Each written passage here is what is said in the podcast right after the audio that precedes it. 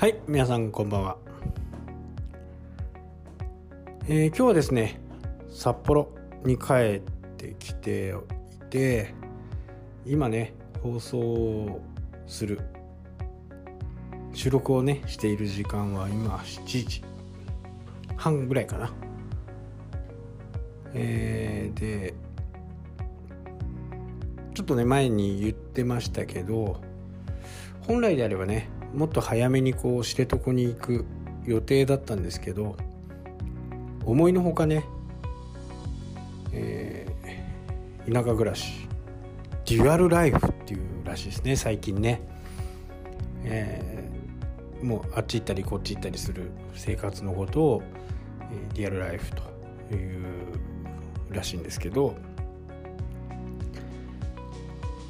そちらのね田舎暮らしの方でこのまま行ったらねこう鮭が釣れないんじゃないかなというね不安はよぎって GoTo トラベルキャンペーンもね、えー、あってそこで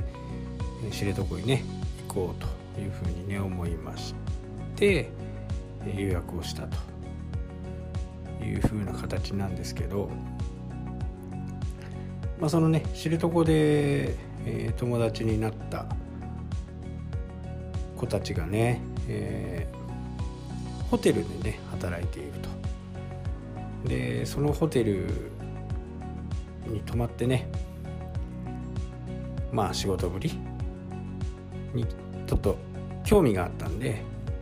それをね、えーちょっと見たいなっていうのがあってくことにね、えー、しました。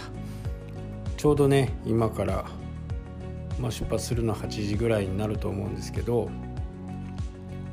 6時間ぐらいかな。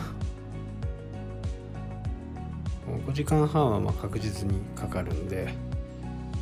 そこからね、えー、1時2時に着いてでちょっと2時間ぐらい3時間ぐらい仮眠をとって、えー、釣りをしてでホテルでゆっくりしようかなと、まあ、今回のメインはね釣りじゃなくて、えー、友達に会いに行くというのがね目的になるかなと思います。と言ってもね450キロぐらいあるんでね。生半可な気持ちじゃいけないぐらいな。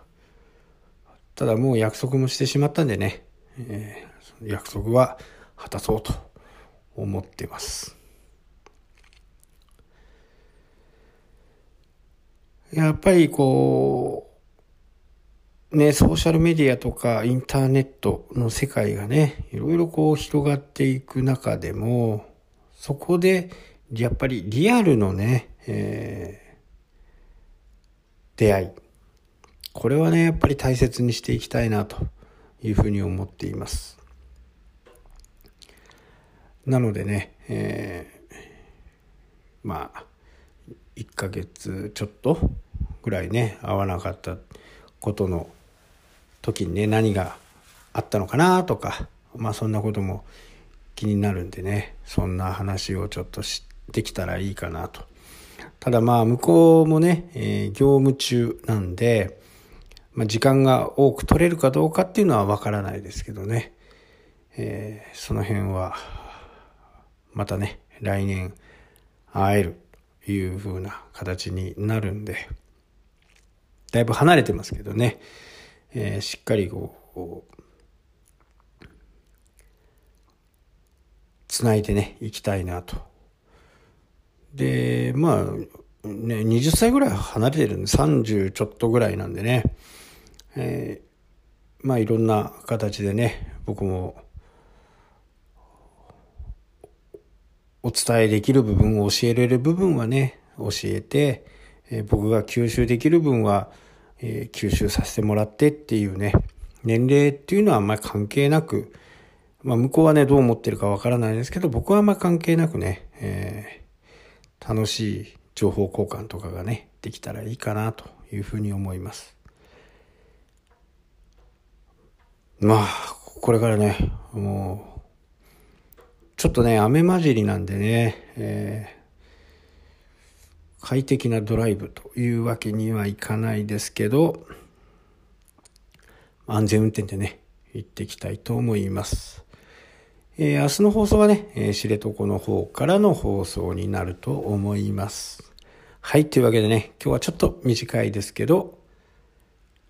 近況の報告をね、えー、しておきました。はい、というわけでね、この辺で終わりになります。それではまた。したっけ？